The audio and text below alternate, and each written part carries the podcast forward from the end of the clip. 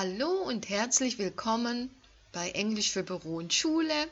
In meiner Podcast-Serie Business English geht es heute um die Frage, die mir viele Schüler stellen, wie kann ich noch schneller und besser Englisch lernen?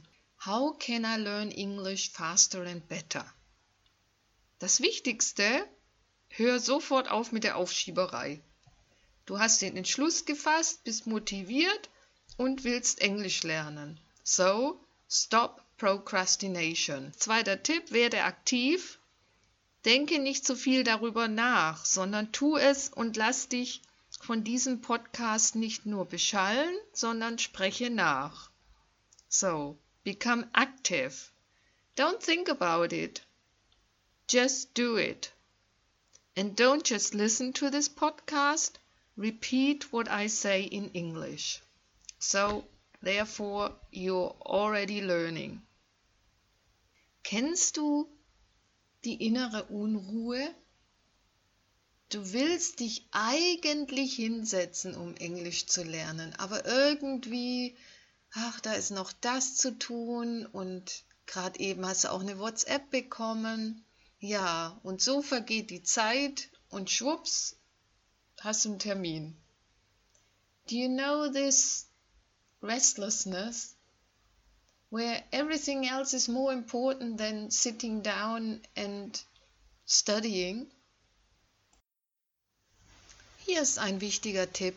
Schaff dir erstmal eine angenehme Lernatmosphäre. Räum deinen Schreibtisch auf, Lüfte dein Arbeitszimmer. Dann drehst du die Heizung an, wenn du das Fenster wieder zu hast. Und während du dies tust, atmest du.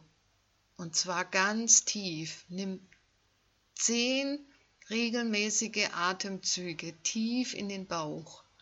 So create a good working environment and clear up your desk Open the window to let some fresh air in. Then you close the window, turn on the radiator.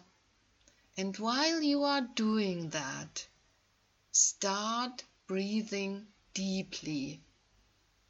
Take 10 breaths deep into your belly. It helps you to calm down and be able to concentrate better. Versuch zehn Atemzüge zu machen, tief in den Bauch hinein. Es wird dir helfen, dich besser zu konzentrieren. So, und jetzt wird's konkret.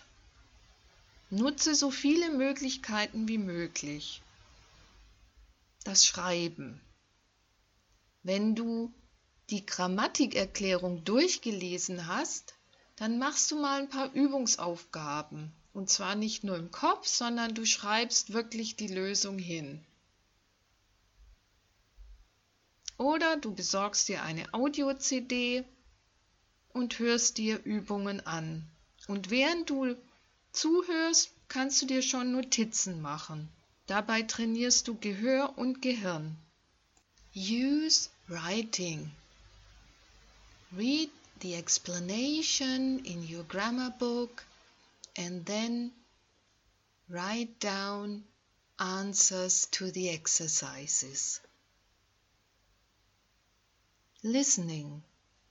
Listen to a CD and while you are doing that, make notes. Nutze YouTube. Schau dir Videos an aus Themenbereichen, die dich interessieren, zum Beispiel Fußball oder Kochen. Oder schau dir Werbespots an. Sie sind kurz und einfach. So use YouTube. Watch videos on topics that interest you. For example, football or cooking. And you can also watch advertisements because they are short and their message is simple. Eine Möglichkeit, um Englisch zu sprechen, ist Skype. A possibility to speak English is Skype. Vielleicht hast du ja schon über Facebook Freunde im Ausland, mit denen du dann über Skype auf Englisch kommunizieren kannst. Maybe you have already got English friends or English speaking friends via Facebook, and then you can talk to them through Skype. Vorletzter Tipp: Rollenspiele. Aktiviere deinen Lebensgefährten oder Lebensgefährtin zu einem Rollenspiel auf Englisch, zum Beispiel Dinner for One. Es macht Spaß und man denkt nicht mehr drüber nach, ob man Fehler macht oder richtig fließend spricht. Try to motivate your spouse for a role-playing game in English. You could, for example, do dinner for one. It's fun and you forget about making mistakes. You just learn to speak easily and freely. Das Wichtigste zum Schluss. Mach dir keine Gedanken über Fehler. Sprich einfach. Last but not least, don't worry about making mistakes. Just talk. In diesem Sinne, take it easy. But take it. Ich denke, das hat jetzt jeder verstanden. Und wenn jetzt alle motiviert sind, steigen wir beim nächsten Podcast in die Grammatik ein. Bis dahin, have a nice day.